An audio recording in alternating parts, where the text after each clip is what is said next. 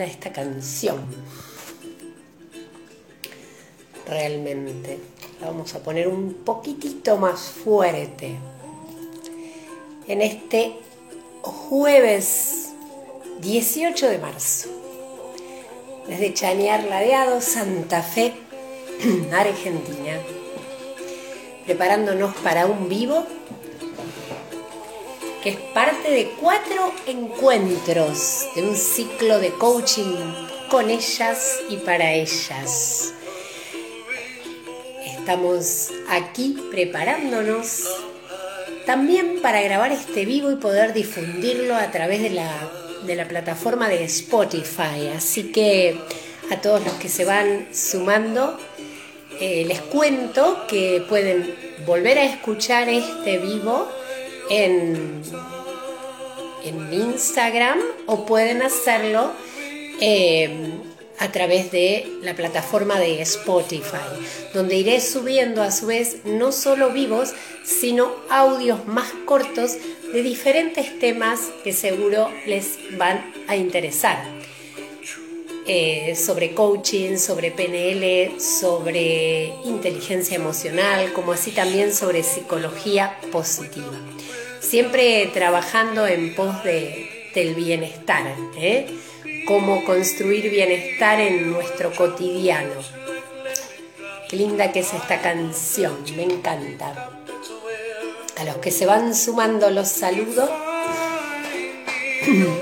y, y les cuento que bueno, que esto es parte de un ciclo de encuentros para mujeres, pero también para hombres que quieran sumarse, para lograr conectar con nuestro potencial y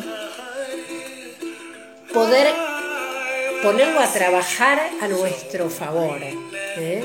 con proyectos realizables, viables. ¿eh? Y hoy vamos a trabajar un tema que es maravilloso, que es el tema de las emociones y el tema de las palabras. ¿eh? Cuánto, cuánto nuestras emociones y nuestras palabras nos frenan al momento de diseñar eso que queremos. Así que vamos a ir bajando un poquito más la música. Para que no entorpezca nuestra charla. Y como les decía, el tema de, emociones y de palabras, hoy lo vamos a desarrollar conjuntamente con todos estos temas que vinimos trabajando, como los saboteadores de deseos y como darnos cuenta en qué zonas estamos ubicados, si estamos desde lugares de quejas improductivas, desde lugares de víctimas, como llamamos desde el coaching. Recordar que esos lugares de víctimas no nos permiten accionar y no nos permiten cambiar, porque siempre la culpa la tiene el otro. Estamos en una pseudo comodidad de pensar que, bueno, hasta que mi jefe no cambie, el gobierno no cambie, la política no cambie, mi hijo, mi pareja o quien fuere no cambie y yo voy a seguir así. Entonces damos poder a lo externo y olvidamos el maravilloso poder que tenemos. Bueno, vamos a empezar hoy con un tema que a mí particularmente me apasiona, lo estudié mucho y lo sigo estudiando, lo sigo conectando pero particularmente lo sigo viviendo y experimentando en mí. O sea, todo lo que, que podamos nosotros practicar en nosotros, entrenar en nosotros, eso va a ser maravilloso, mucho más que leernos una teoría extensísima o graduarnos en un máster o en un diplomado. Es trabajar en nosotros eso que podemos, conocemos y descubrimos. Y las emociones son un tema. Sin duda que las emociones son ese lenguaje nuevo que tenemos que aprender a hablar, ese lenguaje nuevo que tenemos que aprender a sentir. Las emociones son esos espacios de, ceguera, de desconocimiento y si se quiere de analfabetismo.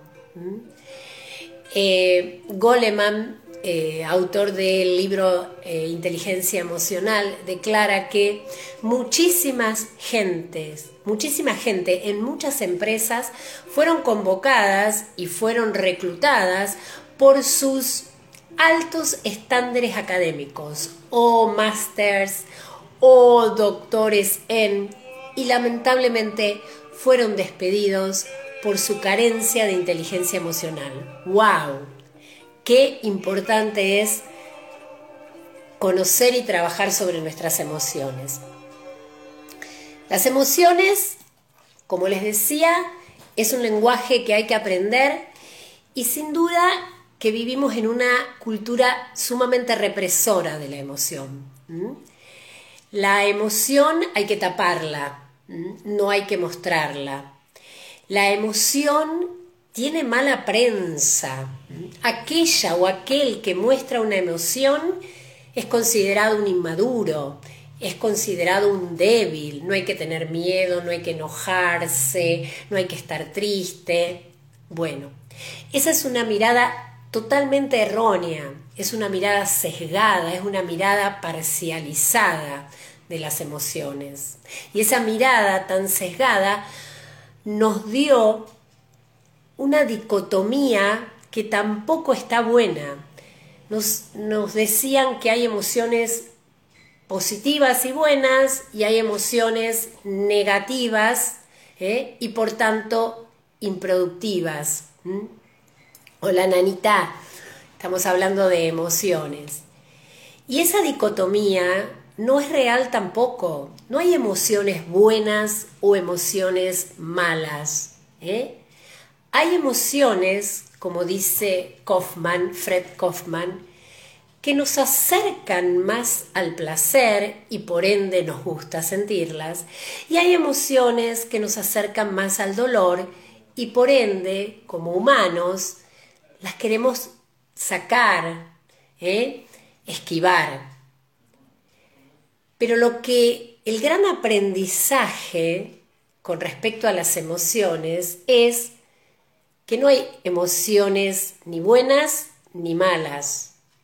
Las emociones son netamente humanas. Y si yo niego una emoción, estoy negando mi condición de ser humano. ¿Mm? Entonces, atenti con esto. ¿Mm? Pensemos las veces que se nos dijo, uy, no tenés que sentir envidia, celos, no tenés que sentir miedo. Y entonces, como no había que sentirlo, lo tapábamos, pero lo sentíamos. ¿Y qué hacíamos con, eso? Bueno, y a partir de esas, esas malos modos de manejar las emociones, esos desconocimientos por años ¿eh? que se tuvo sobre las emociones, bueno, pagamos los humanitos altos costos, altos costos físicos y emocionales. Es más, siempre digo, los hombres la pasaron muy mal por mucho tiempo, porque los hombres no tenían miedo, no tenían que llorar y todas esas cosas. ¿Qué es una emoción? La palabra emoción viene de emotion. Emotion significa en inglés energía en movimiento, energía que nos predispone a una acción. Imagínense, cuando ustedes se enojan, inmediatamente ¿qué quieren hacer? O romper algo, o gritar, o moverse violentamente. Ustedes sienten tristeza. ¿Qué les habilita esa tristeza? Y bueno, a quizás cerrarse en ustedes mismas, quizás a llorar, quizás a mantenerse silentes. Sienten alegría y necesitan correr, abrazar al otro, decir, contar, transmitir. Bueno, entonces hay que respetar esa energía que la emoción trae. Y Einstein lo vamos a traer a Einstein, porque Einstein dijo algo muy valioso. Dijo, la energía no desaparece.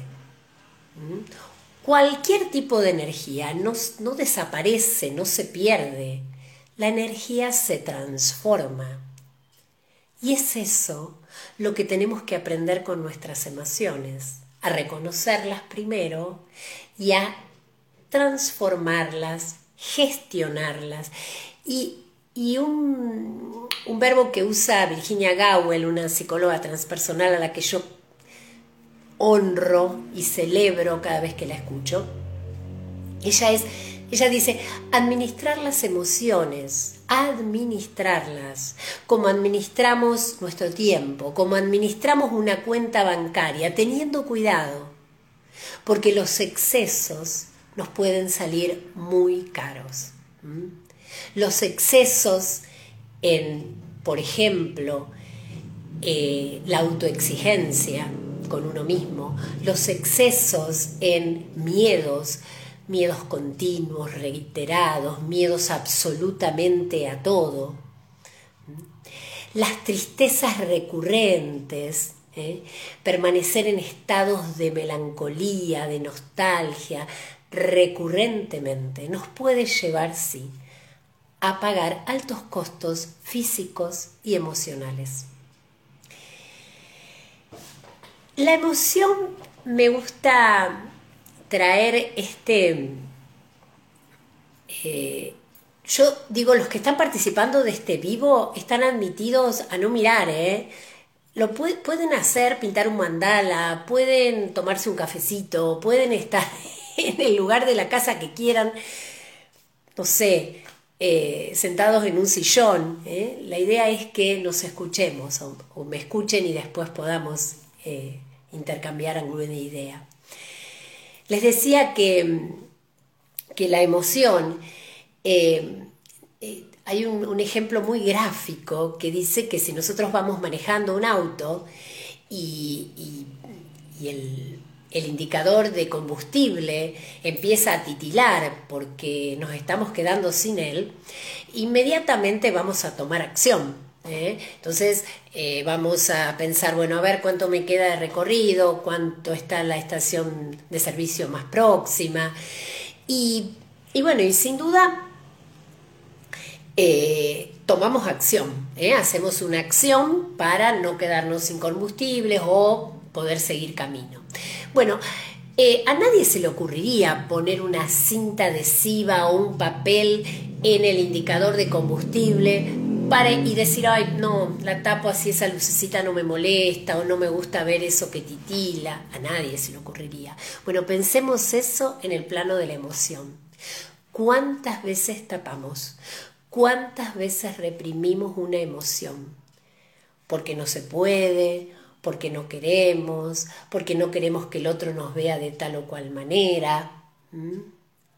Y tenemos que saber que una emoción a través de esto que la energía no desaparece, sino que se transforma. Si yo hago fuerza, fuerza, la Marce, fuerza para tapar una emoción, esa emoción de cualquier manera va a salir transformada y va a impactar quizás en mi mente con distorsiones, con con ideas erróneas o va a impactar en mi cuerpo con alguna enfermedad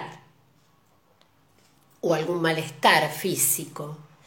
Entonces, poder reconocer una emoción es poder primero aceptar mi condición de humano y después empezar a pensar y a prepararme cómo administrar y cómo gestionar esa emoción. Ahora bien, podemos preguntarnos, ¿y para qué me sirve una emoción? ¿Mm? Bueno, la emoción es un mensajero. La emoción es una luz como ese indicador de nafta que te está diciendo que algo tenés que cambiar en tu vida, que algo tenés que hacer que algo tenés que emprender. Cada vez que yo escucho una emoción, cada vez, hola Juli, cada vez que yo escucho una emoción y hago algo al respecto, eh, es como que voy saldando deudas emocionales. En cambio, cuando yo tapo, no miro, niego, estoy incrementando en el debe un, costo muy alto.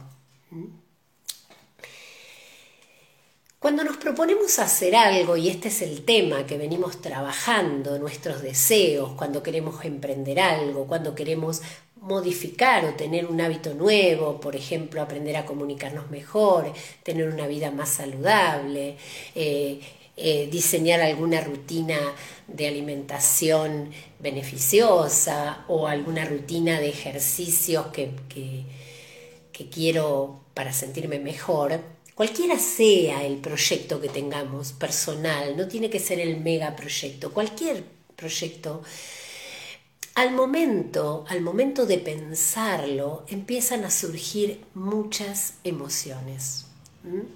¿Y qué pasa? La mayoría de veces las negamos, las tapamos y posponemos eso que tanto queremos. Y seguimos en esa zona de confort. Bueno, no hago esto porque tengo miedo, entonces, y cada vez que lo quiero emprender, digo, ay, no, es cierto que tengo miedo, no, y a mí me da miedo, y no. Y entonces le dice, ah, el otro nos dice, sí, es cierto que vos tenías miedo, entonces, claro, no lo vas a hacer por miedo. Y ahí nos quedamos. El miedo es la emoción típica que aparece ante el cambio. ¿Por qué? Porque el miedo es netamente desconocer, desconocer algo. Desconocemos. ¿eh? Tenemos miedo a la muerte, por ejemplo, porque no desconocemos lo que viene después. Pensando en un, en, un, miedo más eh, fuerte, ¿no? Pero en lo cotidiano nos da miedo emprender algo, ¿Por qué? Y porque no sabemos cómo nos va a ir. Nos da miedo eh, iniciar una conversación sana, saludable con alguien que a lo mejor tenemos un conflicto. ¿Por qué? Y porque no sabemos cómo el otro va a responder. ¿A qué viene el miedo en nuestra vida? El miedo viene a que seamos cautos. El miedo viene a decirnos que tenemos que ser cautos en algunas o estar preparados. Para eso viene. Para eso viene el miedo a nuestra vida. Entonces, eh, hay situaciones donde yo digo, bueno, el miedo es, eh, primero, es sabio, bienvenido el miedo, porque si no tuviéramos miedo, digo siempre, me subo al, piso 10 y me tiro, porque no tengo miedo. Bienvenido el miedo. El miedo me viene a decir esas cosas, me viene a decir, bueno, vas a emprender algo bueno, empezá a ver qué necesitas, cómo vas a pedir ayuda, eh, cómo lo vas a diseñar, cómo lo vas a organizar, ¿bien? Pero que ese miedo no nos frene ni nos paralice. Decimos, bien, pues, reconozco el miedo, primero, lo reconozco y me empiezo a decir, che, tengo ganas de hacer esto, pero tengo miedo.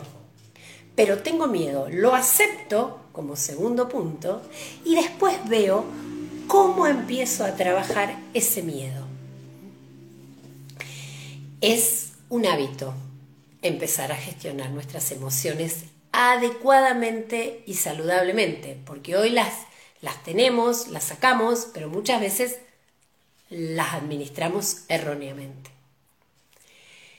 Y otro miedo que a veces, no miedo, eh, otra, eh, otra emoción que surge, a veces de manera secundaria, es el enojo. Nos enojamos porque tenemos miedo. ¿eh? ¿Cuántas veces nos enojamos con nosotras mismas porque decimos, pero si yo no tuviera miedo lo haría, pero a mí me da bronca que yo sea así, nos enojamos. Esta es otra emoción que aflora cuando nosotros queremos iniciar, queremos cambiar o queremos emprender algo. El enojo. Entonces, poder escucharlo, poder manifestar, sí, en este momento estoy enojada, ¿eh? Y poder también, si, el enojo es conmigo, poder buscar un momento para mí y, y, hablarme y escucharme, y si el enojo es para con otro, poder también eh, encontrar el momento adecuado para expresarle, mira, lo que vos has hecho a mí me causó mucho enojo o yo me enojé ¿eh? con tal actitud, con tal situación. Es necesario que hablemos. Porque gestionar erróneamente el, enojo es descalificar al otro. Porque nosotros creemos que enojarnos es eso. Descalificar al otro, eh, traer todas las cosas del pasado que el otro nos hizo, eh, reprochar continuamente. Porque reprochar y reclamar son dos cosas distintas. Reprochar es hacer sentir mal al otro. Y reclamar es pedir que el otro modifique, cambie o al menos entre las partes se pongan de acuerdo. ¿Mm? Bueno, y otra de las emociones que surge es la tristeza. A veces surge tristeza. ¿eh? Hablando siempre de emociones que nos van a cerrar cuando queremos hacer algo. Entonces, lo que yo quiero es que ustedes abran. Entonces, que empiecen a habitar emociones como son la motivación, el entusiasmo, la alegría. Que se den cuenta que están habitando esas emociones que no las van a llevar a lugares de cambio y transformación. La tristeza también a veces surge ¿eh? La tristeza surge, eh, bueno, me la permito, me la permito y escucho qué me trae la tristeza. Atravesar procesos de tristeza son beneficiosos aunque duela, aunque duela. La tristeza hay que atravesarla, porque también si estamos tristes y queremos mostrar que no lo estamos, lo que solo hacemos es generarlo es generarnos un malestar mucho más grande a nosotros mismos, a nosotras mismas. Si quiere alguien preguntar algo, porque voy a pasar a la otra partecita de, de qué, nos, nos cierra muchas veces en nuestros proyectos, que es lo lingüístico, pero estoy abierta a que, a que me, al que me quieran preguntar eh, algo sobre alguna emoción, y si, les puedo responder me encantaría.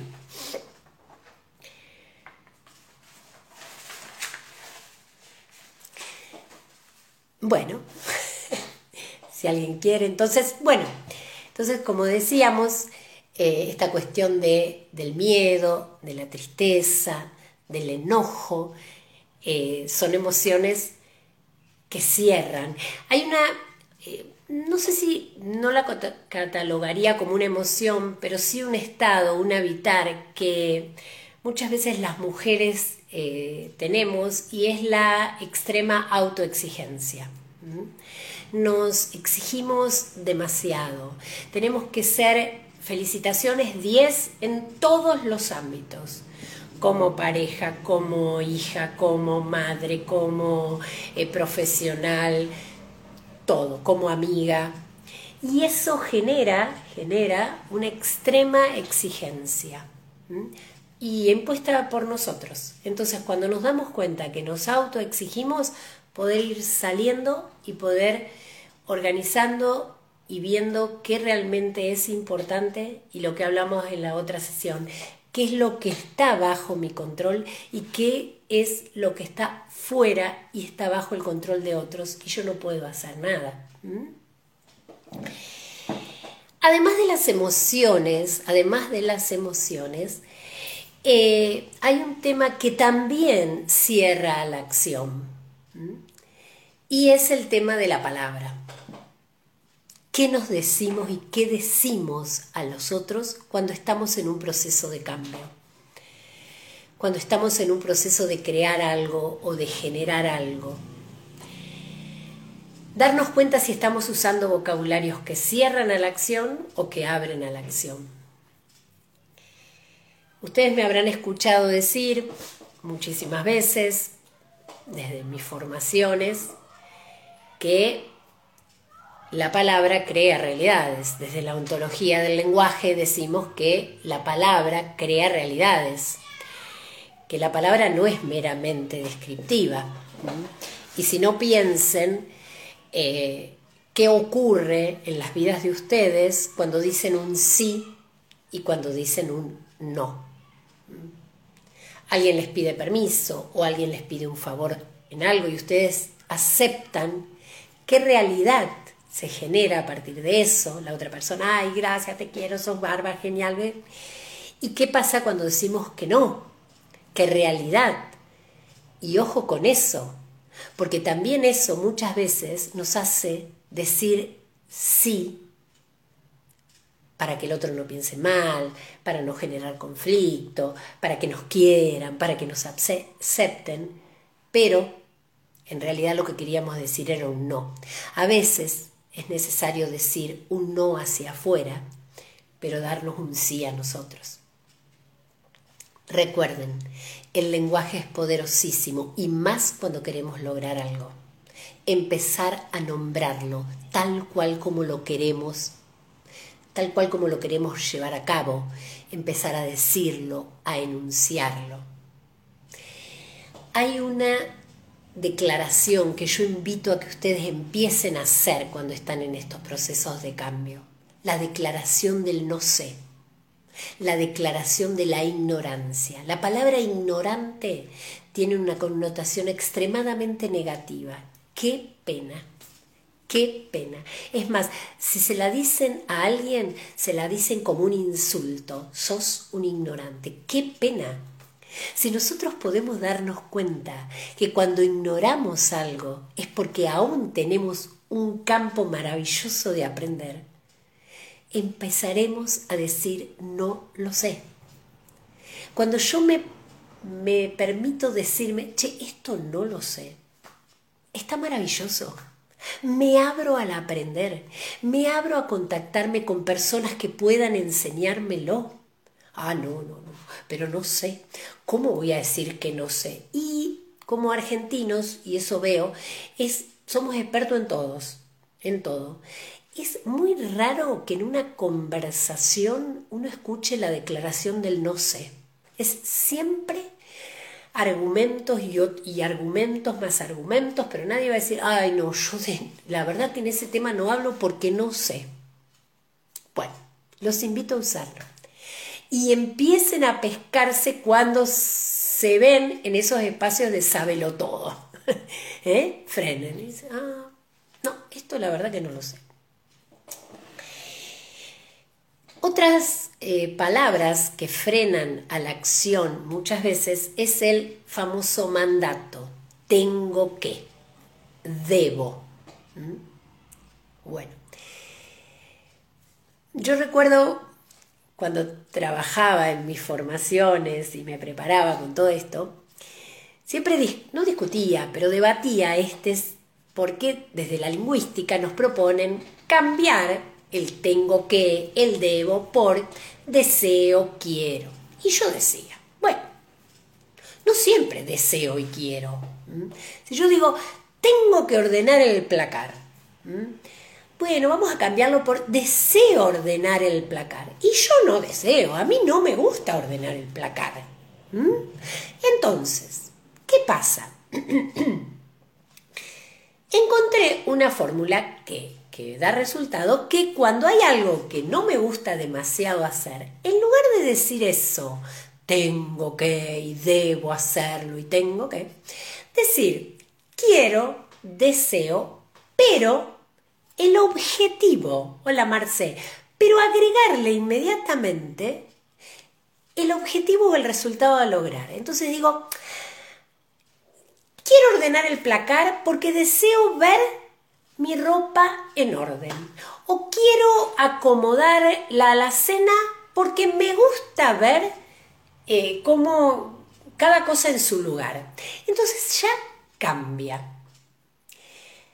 Pero hay otra cuestión y otro inconveniente cuando usamos mucho la palabra tengo que, debo. Si yo la uso demasiado, tengo que empezar a escucharme, porque muchas veces estoy haciendo cosas que no quiero y las estoy haciendo para el otro y me desgastan, me desenergizan. Entonces, oídos para escucharme y escuchar qué digo.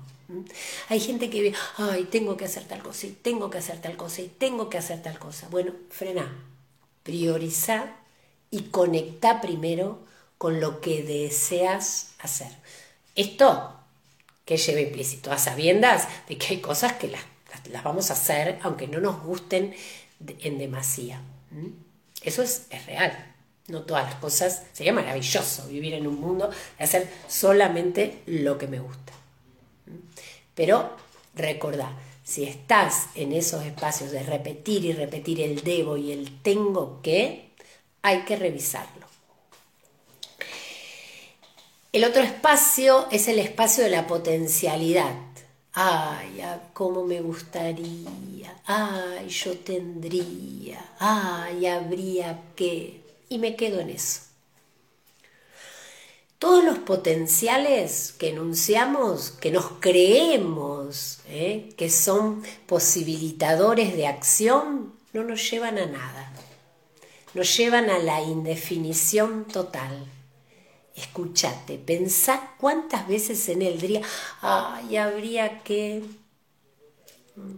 ay, yo tendría que, que hablar con esa chica para ver si empiezo tal o cual actividad, ay, yo tendría que pasar por el gimnasio y pedir o ver los horarios disponibles.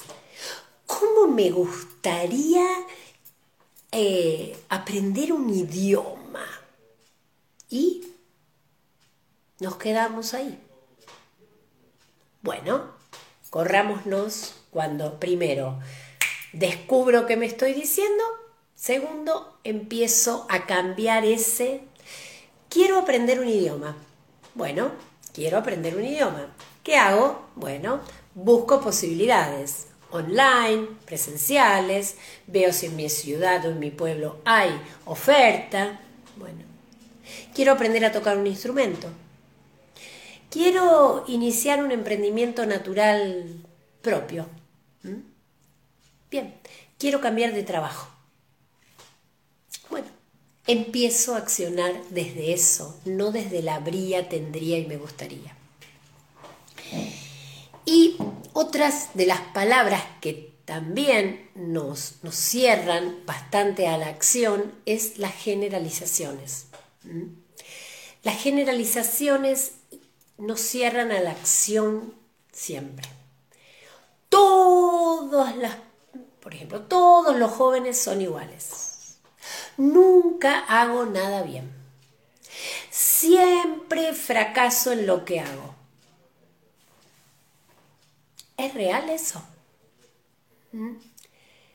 Todos los jóvenes son de determinada manera. ¿Para la mirada de quién? ¿Mm?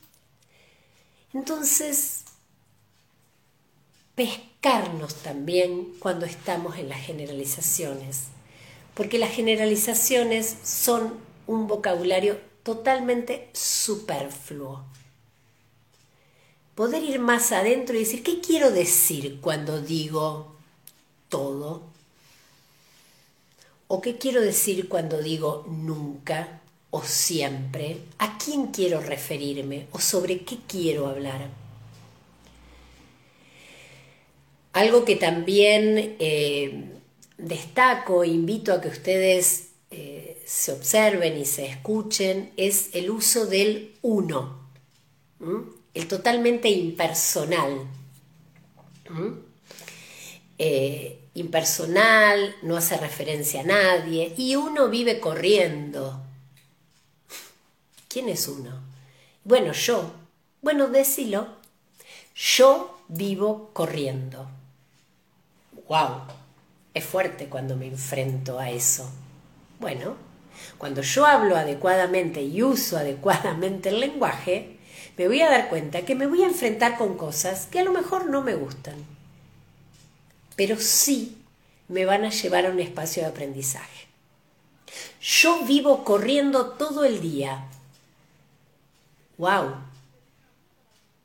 ¿Podría cambiar esto? ¿De qué manera?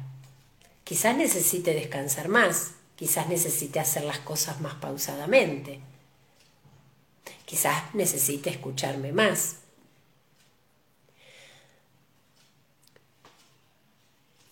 Todas estas palabras, la declaración del no sé, del tengo, del debo, los tendría, los debería, los todos siempre y nunca, son expresiones que nos cierran en el momento de decidir. ¿Cómo podemos empezar a modificar esto? Salir del piloto automático. Salir del piloto automático. Cuando a veces en las sesiones de, coaching yo intervengo marcándole al otro estas preguntas. ¿Quién es, quién es ese uno? O siempre es así o todos son así. La persona me dice, bueno, lo dije, lo dije porque sí, porque estoy acostumbrada a decirlo. Bueno, no. Nada hay inocente en el lenguaje, absolutamente nada. Que sea inconsciente, que nosotros no podemos darnos cuenta ni descifrar el mensaje, lo que estamos diciendo, es una cosa. Ahora, sepamos que nada de lo que sale es inconsciente, perdón, es eh, inocente. Algo viene a traernos. Eso que expresamos, eso que sacamos, viene a decirnos algo. Cuento una, anécdota que la he contado y la cuento siempre en mis talleres. Cuando yo me formé en PNL, eh, me formé con una profesora de Argentina, Laura Smuch, y un profesor de Nueva Zelanda, Jamie Duncan. Y él estaba seis meses aquí en Argentina y seis meses en, en Nueva Zelanda.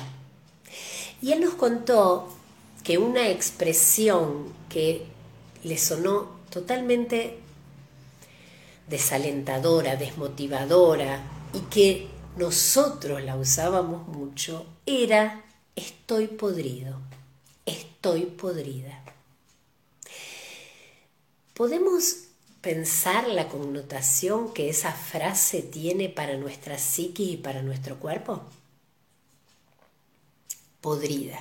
Pensemos lo que es agua podrida o comida podrida o en mal estado. Bueno, imagínense decirle al cuerpo todos los días y a la mente estoy podrida. Por un lado, hay realmente un, daño, porque las palabras son energía y esa energía la tomamos. Pero por el otro, si no nos escuchamos y seguimos como mecanos repitiéndolo, quizás no vamos a generar cambios algunos. Si yo estoy atenta a decirme, todos los días me autodigo estoy podrida y me escucho, es necesario que yo tenga que cambiar algo en mi vida. Pero si sigo siempre haciendo lo mismo, siempre voy a obtener el mismo resultado. El estoy podrida puede decir que estoy muy cansada. Bueno, tomaré acciones para ver de qué manera puedo descansar.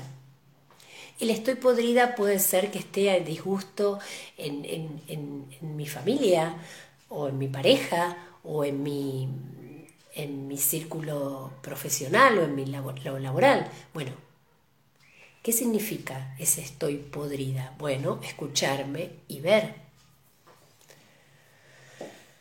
Bueno, gente, eh, este fue otro de los encuentros y otro pasito más para conocernos un, un poquito más, para tomarnos un tiempo para nosotras, para escucharnos para evitar esas emociones que a veces no nos gustan tanto habitar, pero que tienen mensajes enriquecedores, si las sabemos escuchar, y para poder empezar a pescarnos en todas esas palabritas que cotidianamente y automáticamente decimos y no le damos importancia.